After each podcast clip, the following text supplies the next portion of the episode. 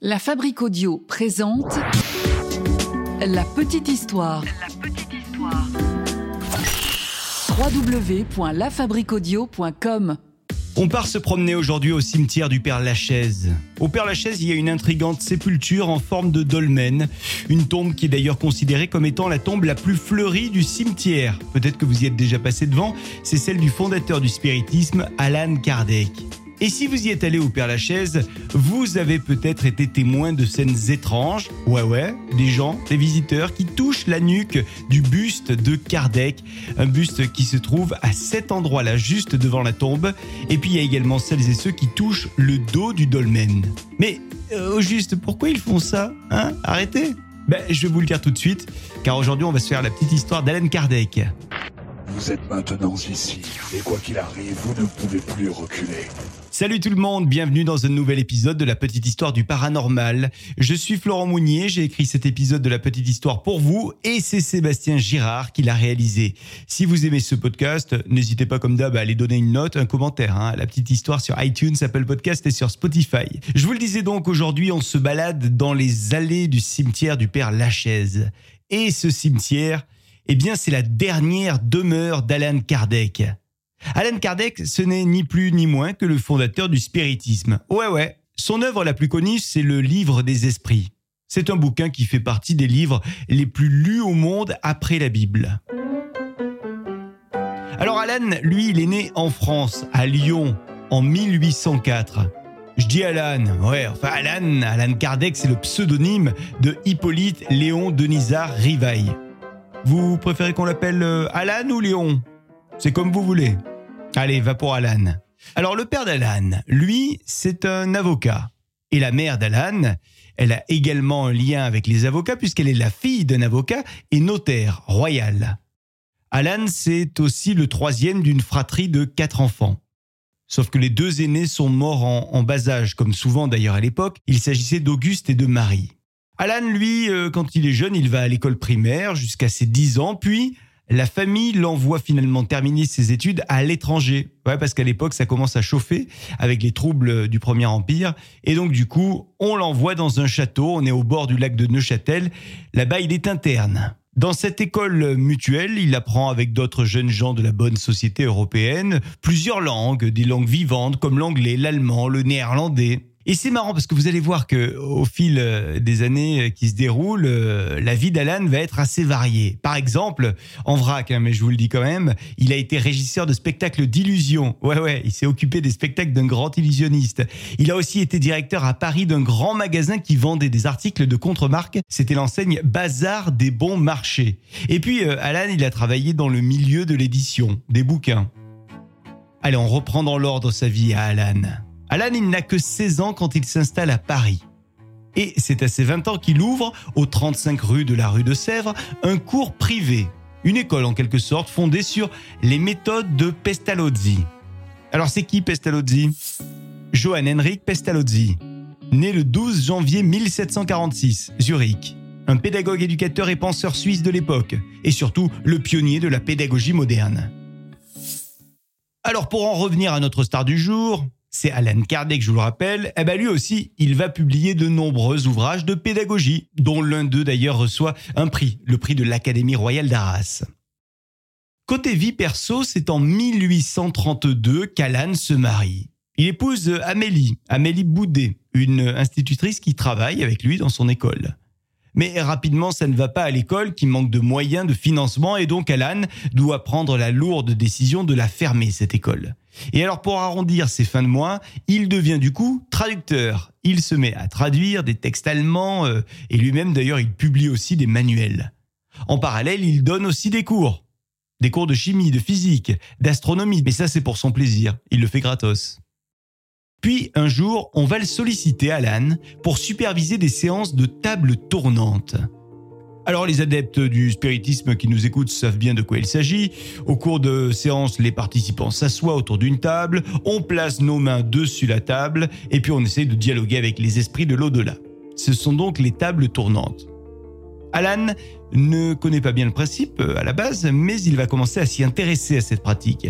Une pratique euh, qui nous vient des États-Unis Et ça l'intéresse tellement, euh, Alan, qu'il renouvelle l'expérience dans des cercles parisiens plusieurs fois, plusieurs reprises, il revient. Il devient de plus en plus adepte de cette pratique, si bien qu'il commence lui-même à devenir un petit peu the référence dans le tout Paris. On l'appelle même de temps en temps pour venir mettre de l'ordre dans les communications euh, entre les vivants et les esprits. et notre Alan, lui, il se met ainsi à converser avec toutes sortes d'esprits. Et c'est donc ça qu'il va appeler lui-même hein, le spiritisme. C'est lui l'inventeur du spiritisme. Une discipline euh, qu'il appelle euh, finalement une philosophie et non pas une religion, qu'il se met à théoriser par écrit dans le fameux livre des esprits, un livre qui a été publié en 1857. Et puis alors il s'est pas arrêté là puisqu'il a écrit euh, également en 1861 un autre ouvrage, le livre des médiums, puis l'évangile selon le spiritisme. En fait, le nom d'Alan Kardec, il n'arrive qu'à cette époque-là. Moi, ça fait euh, dix minutes que je l'appelle Alan Kardec, mais vous l'avez compris, euh, c'est à partir du moment où ça devient une référence, où il devient une référence dans le spiritisme, qu'il va euh, utiliser ce nom d'Alan Kardec. Il raconte d'ailleurs que ce nom lui viendrait d'une vie antérieure, un nom qu'il aurait eu alors qu'il était druide. Bon, passons. Toujours est-il que Kardec a produit les cinq livres fondamentaux du spiritisme. Des livres qui sont d'ailleurs continuellement réédités même à l'heure qu'il est. Et puis il a aussi fondé la revue Spirit. Une revue qui, euh, là aussi, est encore publiée de nos jours. Elle est publiée dans sept langues. Il faut savoir que depuis euh, octobre 2020, la revue est gratuite, elle n'est plus vendue, la distribution ne se fait plus que par téléchargement et vous pouvez vous-même y aller, hein, la télécharger cette revue euh, Spirit, c'est via le site internet du Conseil Spirit International. Alors c'est en 1869, après une vie bien remplie, qu'Alan Kardec meurt d'un anévrisme. Dommage, hein, parce qu'il était en pleine écriture de son sixième livre, dont le titre provisoire était Les prévisions concernant le spiritisme. Alan Kardec est donc inhumé au cimetière du Père Lachaise, à Paris. Il y a aussi son épouse qui est avec lui. Et au-dessus de sa tombe, en forme de dolmen, et de son buste qui est en bronze, il y a gravé le postulat de sa doctrine, qui est, je cite, Naître, mourir, renaître encore et progresser sans cesse, telle est la loi. Alors selon la légende, Alan Kardec aurait dit de son vivant, je cite, Après ma mort, si vous passez me voir, posez la main sur la nuque de la statue qui va surplomber ma tombe, puis faites un vœu. Et si vous êtes exaucé, revenez avec des fleurs. Alors depuis, il y a des visiteurs qui tentent euh, de formuler leurs souhaits auprès de la tombe, la tombe d'Alan. Et euh, il y a plein de plantes qui sont déposées euh, régulièrement sur la tombe et qui entretiennent donc cette légende. À tel point que désormais, au dos du dolmen, il y a une pancarte, une pancarte qui dément la superstition et qui invite à ne pas s'adonner à ce rituel. Et d'ailleurs, il y a quelques temps, c'était il y a environ 30 ans, le 2 juillet 1989, vers 4 heures du matin, sa tombe euh, à Alan, elle a fait l'objet d'un attentat, un attentat à l'explosif, attentat revendiqué par le mouvement pour la suprématie de la raison.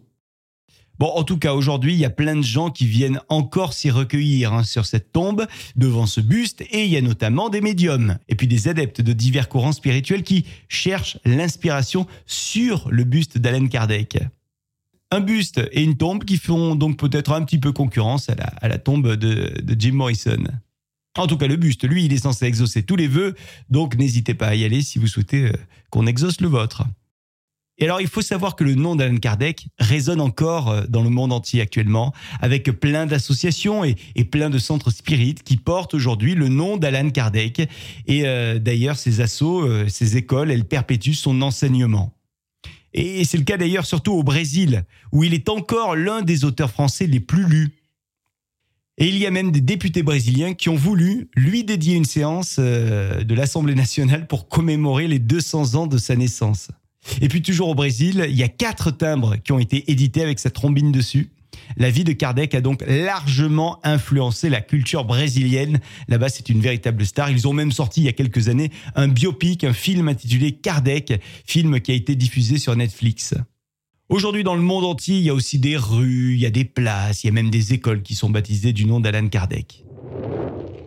Voilà pour cette petite histoire paranormale que j'ai eu le plaisir d'écrire et que Sébastien Girard a mixé pour vous. Merci de l'avoir écouté. Si cet épisode vous a plu, la seule chose qu'on vous demande, c'est de liker, partager, commenter sur les réseaux sociaux et sur les plateformes de podcast. À dans un mois avec une autre petite histoire. Et si vous avez envie qu'on parle d'un personnage en particulier, dites-le nous, faites-le nous savoir, contact lafabriquaudio.com et sur tous les réseaux sociaux. La Fabrique Audio présente La petite histoire. La petite histoire. Vous souhaitez devenir sponsor de ce podcast? Contact at lafabriquaudio.com.